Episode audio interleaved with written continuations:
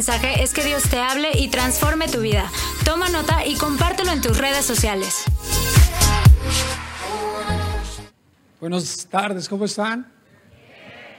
Bienvenidos a nuestro tercer servicio dominical. Gracias de verdad, casa casi llena, gracias a Dios.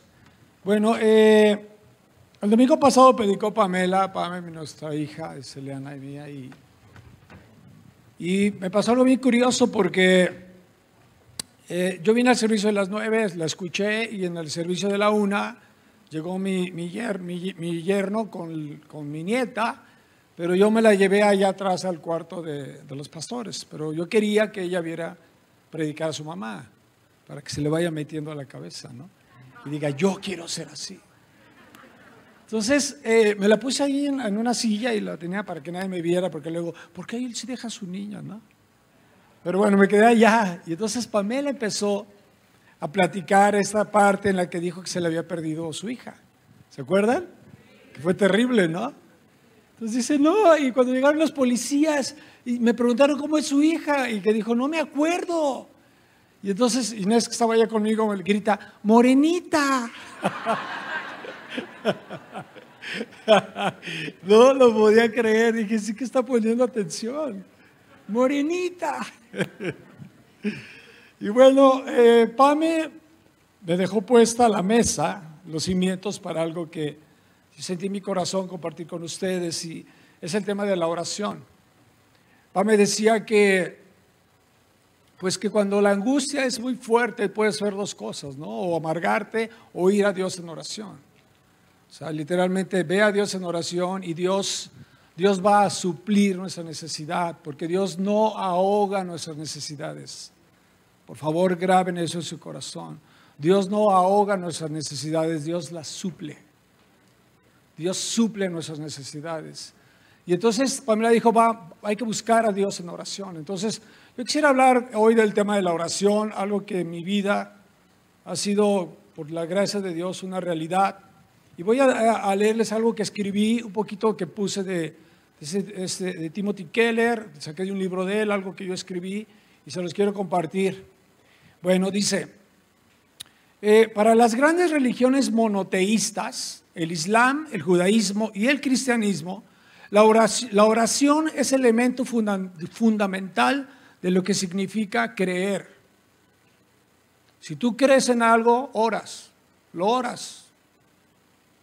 Los musulmanes deben orar cinco veces al día. Los judíos tradicionales oran tres veces al día. Cada denominación de la iglesia cristiana está saturada con distintas tradiciones sobre la oración en común y en privado. Sin duda, la oración no está limitada a las religiones monoteístas. Los budistas usan ruedas de oración. Los hindúes oran a cualquiera de sus dioses para escapar del ciclo de la reencarnación. La oración es uno de los fenómenos más comunes de la experiencia humana.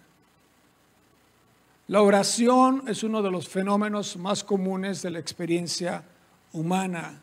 Jamás se ha encontrado algún lugar del planeta, en ninguna región del mundo, y aún en las etnias más remotas existe actividad religiosa de algún tipo. En todas las etnias, todas las tribus, todas las culturas, de toda la historia, siempre ha habido una actividad religiosa. Siempre ha habido el hombre buscando conectar con el Dios, con el ser divino. A esta universal expresión humana, el gran reformador del siglo XVI, Juan Calvino, la explica en sus escritos con las palabras divina, divinitatis sensum. Divinitatis sensum, el sentido de la divinidad que tiene todo ser humano y la profunda necesidad de conectar con esa divinidad. Divinitatis sensum, la necesidad del hombre, del ser humano de conectar con lo divino. Para el cristiano verdadero, la oración no es escalar etapas o niveles hasta alcanzar por esfuerzos propios un estado de comunión con el ser divino. Nosotros no creemos que vamos alcanzando estados superiores y superiores y superiores hasta conectar con el ser divino. Eso no es lo que creemos. Tampoco el experimentar un éxtasis fruto de las danzas y la repetición incesante de palabras al ritmo de tambores. Ya saben, ¿no? ¿Sí? Que entran como en un éxtasis. en un éxtasis en el que se, están fuera, están completamente en un éxtasis. Eso no es el cristianismo. Ni la expresión de sonidos guturales para buscar en el interior hacerse uno con el universo, la madre naturaleza y los seres divinos o débicos, como les llaman.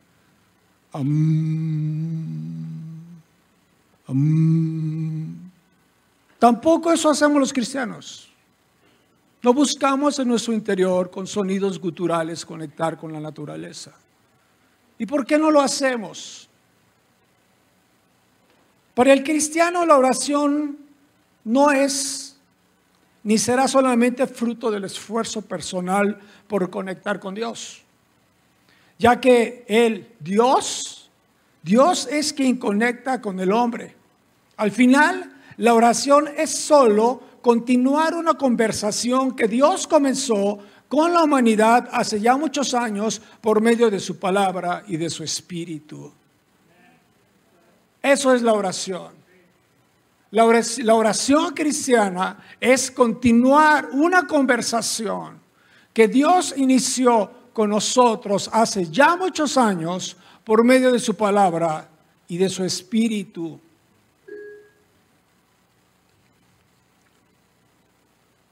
La oración bíblica.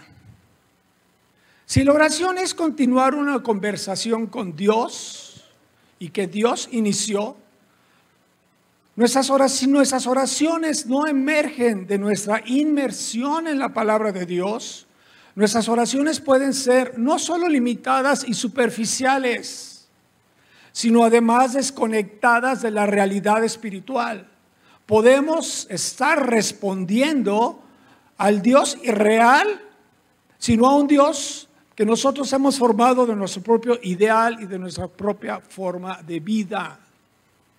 Si nuestras oraciones no emergen de nuestra inmersión en la palabra de Dios, sino que emergen de nuestra propia idea de Dios y de, una vida ideal, entonces nuestras oraciones pueden estar desconectadas de la realidad espiritual como diría Agustín, o más conocido como San Agustín. No le ores a Dios pidiendo las cosas que te gustan, sino hasta que sepas que en Jesucristo tienes todo lo que necesitas. Hasta que sepamos que en Jesús tenemos todo lo que necesitas, podemos orar por las cosas que nos gustan. Porque vamos a ver por qué cosas orar, vamos a saber qué cosas orar. Por medio de la oración bíblica, nuestro bastante abstracto conocimiento de Dios se vuelve existencialmente real para nosotros. No solo sabemos que Dios nos ama, sino que descubrimos nuestros corazones inundados con ese amor. No solo sabemos de la gracia de Dios, sino que también sentimos su grandeza y nos postramos ante Él en adoración. Cuando nosotros oramos la Biblia, cuando nosotros nos sumergimos en la palabra de Dios y oramos las cosas que están escritas, las ponemos en nuestro corazón, en nuestra mente, nuestras oraciones es una, son una continuación de la conversación con Dios. Y para eso tengo un versículo en Mateo 15, 27. Ustedes se acuerdan de esta mujer, era una mujer sirofenicia, una mujer que no era judía, esa mujer se acerca a Jesús y le pide que sane a su hija. Su hija estaba enferma, tenía un demonio que la atormentaba. Y entonces esa mujer se acerca con Jesús y le dice, por favor, sana a mi hija. Y Jesús le da una respuesta que nos suena extraña, pero lo que es más asombroso aún es la respuesta de la mujer. Dice, Jesús le dijo, deja primero que se sacien los hijos porque no está bien tomar el pan de los hijos y echarlo a los perrillos. Respondió ella y le dijo, sí, Señor, pero aún los perrillos debajo de la mesa comen de las migajas de los hijos. Entonces le dijo, por esta palabra, ve, el demonio ha salido de tu hija. Por esta palabra, no le hice por tu fe, aunque sabemos que detrás de las palabras está la fe. Pero por esta palabra, porque ¿qué hizo la mujer? La mujer, Jesús le dijo, no, no es correcto quitarle el pan a los hijos para dárselo a los perrillos. Y ella toma su palabra y dice, sí, pero aún los perritos comen de las migajas de la mesa de los hijos. Y Jesús se quedó, wow. O sea, wow. Porque le respondió con sus propias palabras, con las palabras de Jesús. Y eso es la oración. La oración es responderle a Dios con sus palabras, no con nuestras palabras. Porque cuando vamos a la palabra de Dios y encontramos en la palabra de Dios los secretos y las profundidades de la verdad, del amor de Dios, la verdad del plan de Dios, la verdad de cómo es que Dios hace las cosas, y sigue haciéndolas. Y descubrimos su amor, descubrimos su plan para nuestras vidas, su plan para la humanidad. Y lo hacemos nuestro y, los, y se lo regresamos en oración. Entonces no solamente estamos continuando esta conversación, sino que la palabra que entra a nosotros empieza a ser un proceso de cambio dentro de nuestros corazones. Porque la palabra es espíritu y es vida. La palabra es espíritu y es vida. Y cuando entra y nosotros le contestamos a Jesús en base a su palabra, empezamos a experimentar al Dios vivo. Empezamos a experimentar al Dios verdadero, al Dios poderoso, al Dios misericordioso, al Dios amoroso, al Dios que no apaga el pábilo que humea ni rompe la caña cascada. Lo empezamos a experimentar cuando dejamos que su palabra entre a nosotros, pase a través de nosotros, pase a través de nuestro alma, de nuestro espíritu, de nuestro razonamiento, de nuestro pensamiento, de nuestra meditación. Y se la regresamos a Él en oración. Nuestras vidas realmente conocen al Dios verdadero y no al Dios ideal para una vida ideal. Un Dios que nos hemos formado erróneamente a nuestra manera. Continuar una conversación es como esto. Rin. bueno, o sea, yo Arturo, ¿no? Bueno, ¿dónde hablo? Ah, ¿eres tú Jesús? Ah, el Espíritu Santo. Ah, perdón, perdón. Porque es con el Espíritu Santo. Ah, sí, Señor. Oye, Señor, y perdón que use el, el ejemplo del matrimonio, siempre lo uso, pero es que le pego a todo mundo. Y si no, ya verán a los solteros. Incluyendo a mi amada esposa. Rey, Señor. Ah, sí, Espíritu Santo. Sí, sí, sí, sí. Este, tengo una listita ahí, Señor, de peticiones. Entre ellas, pues la primera, ya sabes cómo es mi señora, Señor. Ya sabes cómo es de remilgosa y de enojona y de berrinchuda, Señor. La verdad no la aguanto. No la aguanto, no me la cambiarás por otra. ¿No me la cambiarás por otra, Señor? Estoy orando al Dios ideal según mi vida, ¿no? Pero ¿qué tal cuando Rin ¿Sí? ¿Quién habla? ¿Arturo? ¿Quién habla? Ah, Jesús. Ah, Señor, Señor. Ah, sí, sí, sí, Señor, sí. Debo de amar a mi esposa como tú amas a la iglesia. Wow. ¿Cómo? ¿Tengo que entregar mi vida por ella? ¿Hasta la muerte? No, Señor. ¿Cómo? ¿La tengo que amar como a mí mismo? No, Señor, ayúdame. ¿No? Ayúdame. Estoy, Señor, ayúdame a amar a mi esposa como tú amaste a la iglesia y te entregaste por ellas a la muerte. Eso es regresarle la conversación. Eso es regresarle la conversación. Y no, Señor, cámbiamela por otra. Eso no tiene ningún fundamento bíblico. Señor, mis finanzas, Dios. ¿Cómo? Cae. Que no me preocupe por todo de lo más por hoy. Que cada día traerá su propio afán. Entonces, ¿qué? No, Señor, ayúdame. Ayúdame. Porque no puedo dejar de preocuparme por mis finanzas. No puedo dejar de preocuparme por qué comeré, qué vestiré y qué beberé. Señor, ayúdame, Jesús, Espíritu Santo. Ayúdame Dios a confiar en ti. Ayúdame a saber que eres un Padre amoroso, que no le da una piedra a alguien que te pide un pan o una serpiente a alguien que te pide un pescado. Esto es contestarle a Dios con su palabra. Y no, Dios, no tengo dinero, siempre me fallas. ¿No? Total, no volvió a salir. ¿Qué oración es esa?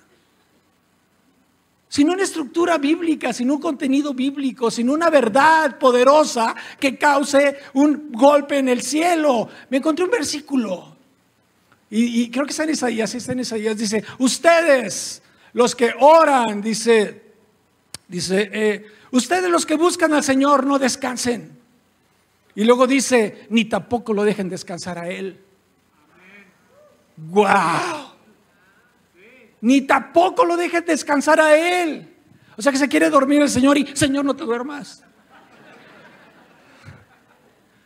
Señor, no te duermas. Necesito mi pan de cada día.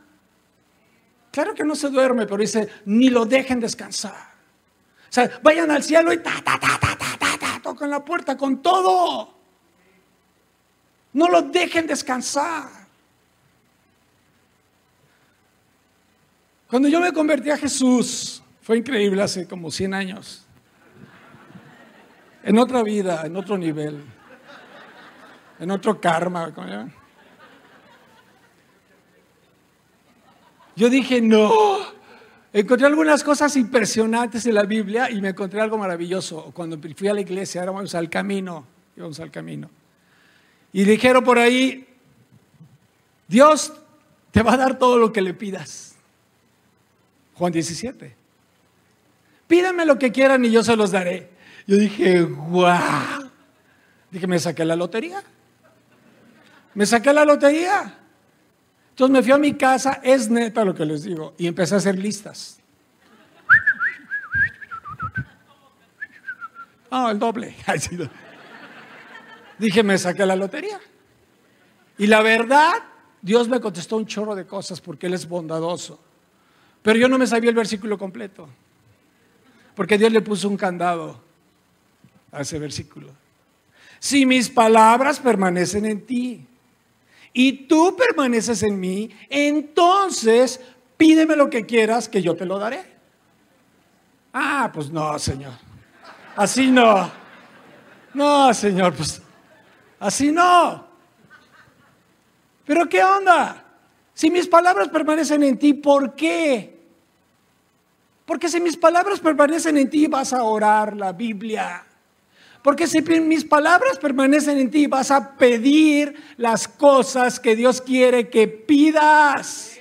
No vas a pedir lo que tú quieras pedir. Vas a pedir, pedir lo que te conviene en Cristo Jesús. Porque si tus palabras viven en mí, si tus palabras viven en mí, voy a orar tus palabras. Pues el Señor Jesús, Señor Jesús, Padre, te bendigo, te adoro, porque tú eres el único Rey y Señor. ¿Saben que la oración de adoración es la oración alfa? De ahí dependen todas las demás. La oración de adoración es la oración alfa. y vas a orar la Biblia y esto va a transformar tu corazón. Pero Dios puso este candado. Si mis palabras están en ti, te voy a dar todo lo que me pidas. Con este tema de la oración, Jesús nos hace una revelación impresionante. Está en Getsemaní, Pamela habló de esto también. Está orando en Getsemaní y Jesús está de veras, de verdad, está triste hasta la muerte. Y les pide a sus discípulos que se queden con él. Acompáñenme, les dice. Quédense conmigo, acompáñenme mientras yo voy a orar allá. Y dice la escritura, Mateo 26, es tal la angustia que me invade que me siento morir, les dijo. Quédense aquí y manténganse despiertos conmigo. Yendo un poco más allá, se posó sobre su rostro y oró, Padre mío, si es posible, no me hagas beber este trago amargo, pero no sea lo que yo quiero, sino lo que tú quieres. Luego volvió a donde estaban sus discípulos y los encontró dormidos. Estén alerta y oren para que no caigan en tentación. Y les da una revelación que la tienes que escuchar y grabártela en todo tu corazón. El espíritu está dispuesto, pero el cuerpo, la carne, es débil. El espíritu está dispuesto y si se fijan, dice espíritu con E minúscula, no con E mayúscula. ¿Saben qué significa eso? Que es tu espíritu. Es mi espíritu. Es tu espíritu, no es el espíritu de Dios el que está dispuesto, aunque sí. Pero es tu espíritu está dispuesto. ¿A qué está dispuesto? Pues estar con Jesús. Porque Jesús le dijo, quédense aquí conmigo. Quédense aquí conmigo. Puntualmente está dispuesto tu espíritu y mi espíritu a estar con Jesús genéricamente está dispuesto a obedecer a Jesús. Tu espíritu, ¿eh? ¿verdad? Tú pensabas que todo en ti no quería obedecer a Jesús.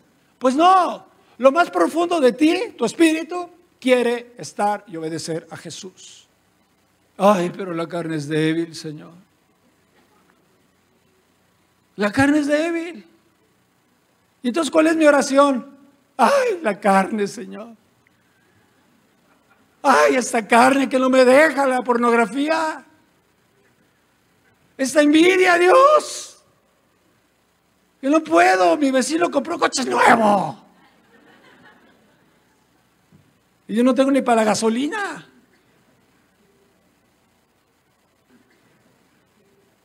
Esa es nuestra oración. Pero ¿qué te qué tú, qué, y tú te anhela? Te anhela más que el coche del vecino. Te anhela más a ti que al coche del vecino. Ay, pero no lo siento, pero óralo.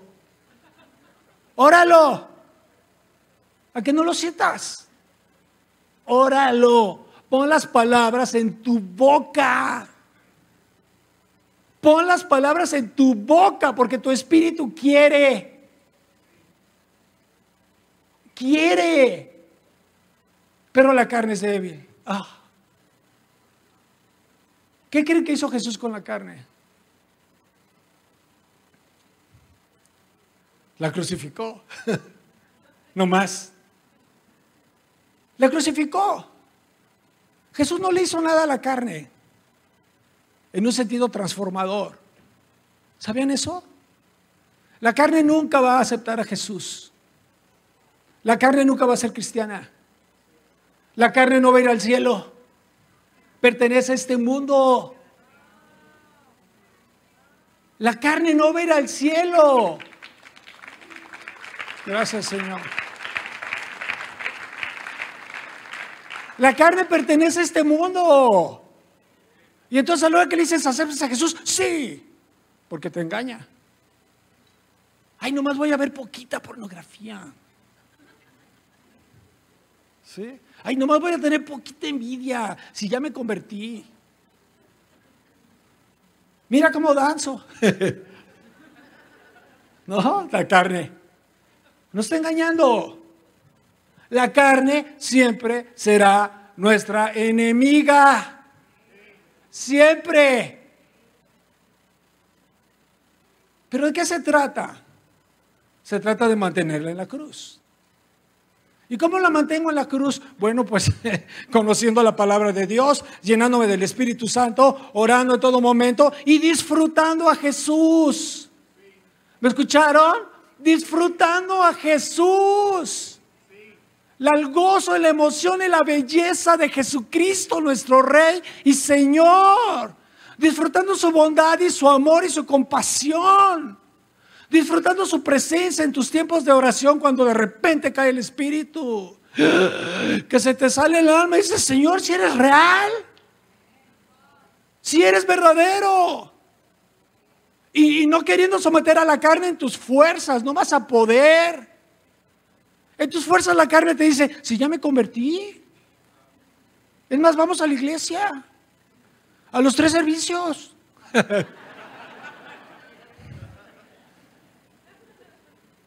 Pero no es cierto. Pablo dice unas palabras impresionantes y Pedro dice otras, que no de los apóstoles. Pablo escribe 1 Corintios 9, 27, hablando del cuerpo y de la carne, sino que golpeo mi cuerpo y lo pongo en servidumbre, no sea que habiendo sido heraldo para otros, yo mismo venga a ser eliminado. Lo golpeo, no lo dejo. Con el poder del Espíritu Santo lo someto y le digo, eso no lo vas a hacer. ¿Por qué? Porque amo a Jesús y porque Él dio su vida por mí en la cruz. No porque soy muy chicho y muy macho y muy religiosito. Porque Jesús murió por mí en la cruz. Ahí te voy a mantener, cuerpo. Pedro dice, Puesto que Cristo ha padecido por nosotros en la carne, vosotros también armados del mismo pensamiento, pues quien ha padecido en la carne terminó con el pecado.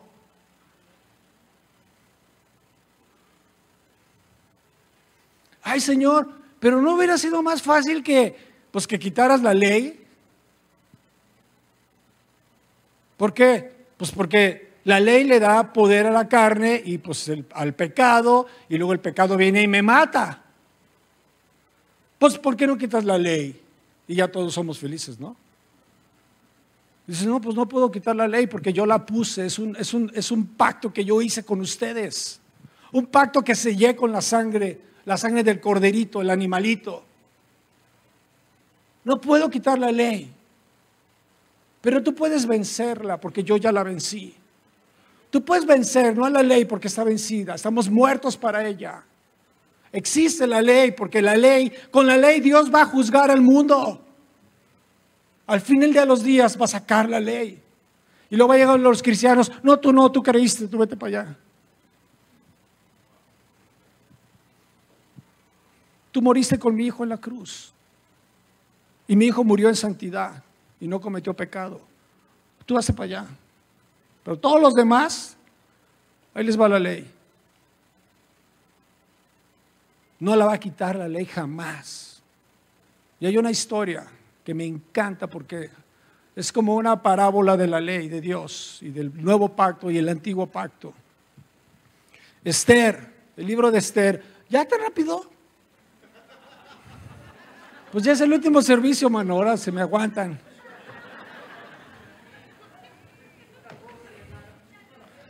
Regrésate por allá. Pero en la gracia. A ver, el pueblo de Israel, el pueblo, los judíos fueron conquistados por Babilonia y llevados al cautiverio. 500 años antes de Cristo empezaron a regresar con Esdras y Nehemías a, a Israel y a Judá. Pero se quedó un remanente.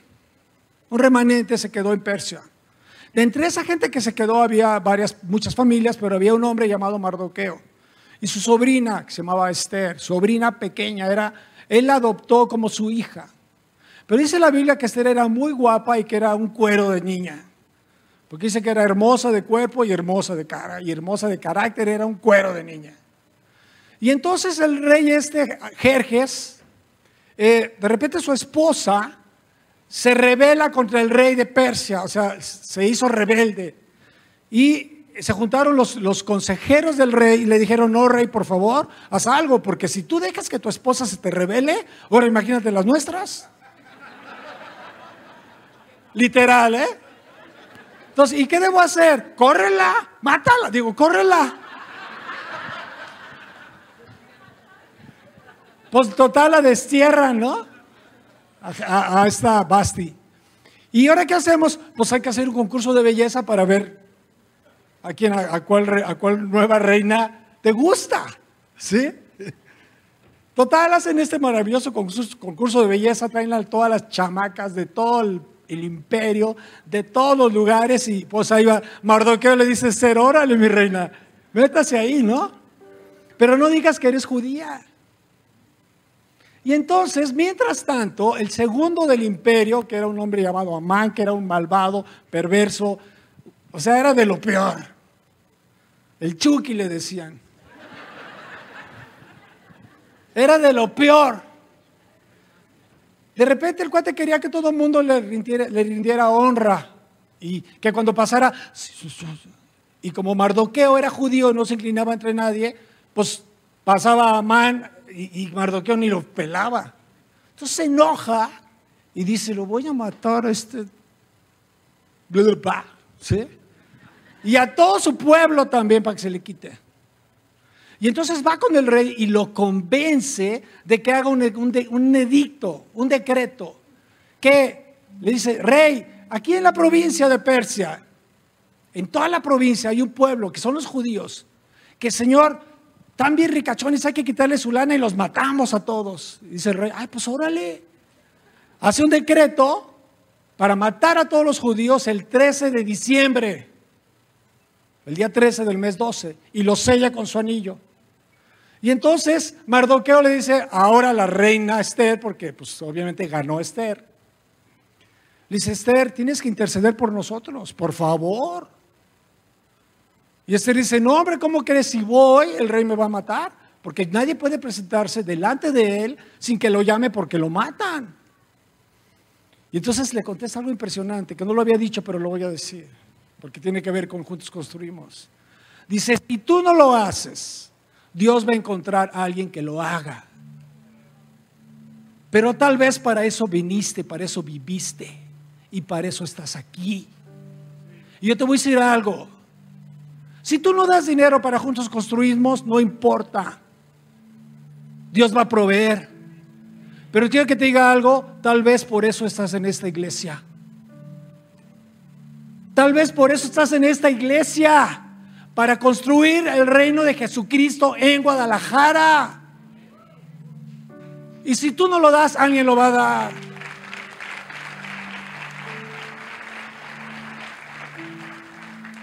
Total, Esther se anima, invita al rey a un banquete y el rey le dice lo que digas, mi reina.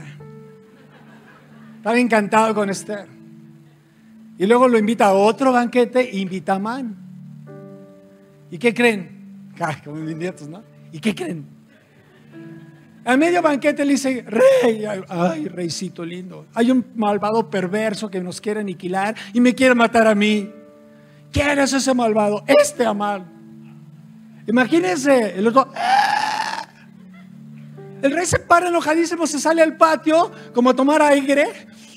A ver, ¿qué voy a hacer? ¿Qué voy a hacer? Y en eso, Amán se para de su silla, se acerca a Esther y Dios le metió el pie y ¡pum! que cae arriba de Esther. Es neta, no digo que Dios le metió el pie, pero se tropezó. Yo creo que Dios le metió el pie. El Espíritu Santo le hizo ¡pum! que cae arriba de Esther. Y se entra el rey y le dice, ¿quieres violar a mi esposa en mi presencia? Total, se llevan a Amán y lo matan, lo cuelgan. Y entonces ya ha muerto Amán, ha muerto el perro, se acabó la rabia, ¿no? Pues no. Ay, qué padre, ya, señor. Oye, reyesito, pues ya quita el, edicto. Él dice, no se puede. ¿Cómo que no se puede? ¿Y con esta qué? Ay, señor. ¿Cómo que no se puede? No, no se puede. Porque cuando un rey sella un edicto, es irrevocable. Irrevocable. Y cuando Jesús, cuando el Padre selló la ley con la sangre del cordero, del animalito, es irrevocable. Y entonces, ¿qué hizo? Y los judíos, pues, ¿qué vamos a hacer? Pues dice el rey, pues hagan otro edicto. ¿Y qué hacemos? Y entonces redactan un edicto nuevo. ¿Y qué quiere que decía el edicto? ¿Qué creen? Dice que los, que los judíos se podían defender. Porque el edicto anterior decía, los van a matar, aniquilar a ellos, a sus hijos, a sus mujeres, les van a quitar todas sus pertenencias. Y el nuevo edicto decía, ahora los judíos se pueden defender, porque antes no podían. Ese es el nuevo pacto en Cristo Jesús. Ahí está la ley. Pero hoy nos podemos defender de la carne. Hoy nos podemos defender de la carne. Hoy no tenemos que, cuando la carne nos tronaba así, vamos corriendo al pecado. Hoy no. Hoy tenemos la opción de obedecer a Cristo Jesús, si lo crees. Antes nadie podía. La ley hacía así, la carne y la gente caía en el pecado al instante. Pero hoy nos podemos defender. Y te puedes defender a ti y a tus hijos, y a tu gente, y a tus nietos, y a la gente que amas. El domingo pasado predicó aquí Pamela. Y nuestro otro hijo mayor, Cristian, algunos lo conocen, predicó en su iglesia donde él se congrega. Miren, si ustedes lo hubieran visto cuando era chavo, jamás se lo imaginarían subido en un púlpito. Jamás. Pero el poder de la oración bíblica hace maravillas. ¿Y por qué mi hijo era un vago? Porque yo era un vago. Y tú puedes enseñar lo que sabes, pero engendras lo que eres. Hasta que yo caí a los pies de Cristo realmente y le mostré mi lealtad a Jesús incondicional en oración bíblica, en adoración, mi vida cambió. Pero yo era de lo peor en Cristo. o cristiano, pues Pero cuando el Espíritu Santo y su palabra tocaron mi corazón, transformaron mi vida y conocí al Jesús que no conocía, mi vida fue cambiada completamente. Y ahora mi oración es bíblica. Todas mis oraciones, por su gracia, están construidas en la palabra de Dios. Hoy nuestros dos hijos, que parecían perdidos, sirven a Dios con poder en sus iglesias, predicando el Evangelio, predicando a Jesús, no solamente del púlpito, sino con sus propias vidas. Pero el cambio comenzó por mí, por nosotros, por mi esposa Celiana y por mí. El amor de Jesús transformó nuestras vidas completamente y la de nuestra familia. Nos pudimos defender de la carne y del pecado. Nos pudimos defender en Cristo Jesús y sacar la espada y órale. Y órale, como que nada de eso en el nombre de Jesús. Hoy nuestras vidas son completamente diferentes por su gracia y por su gran amor. Ese es el Jesús que tenemos. Un Dios que hizo un nuevo pacto en la sangre de su Hijo, que nos enamora y nos transforma para vencer la carne. ¿Por qué no nos ponemos de pie, por favor?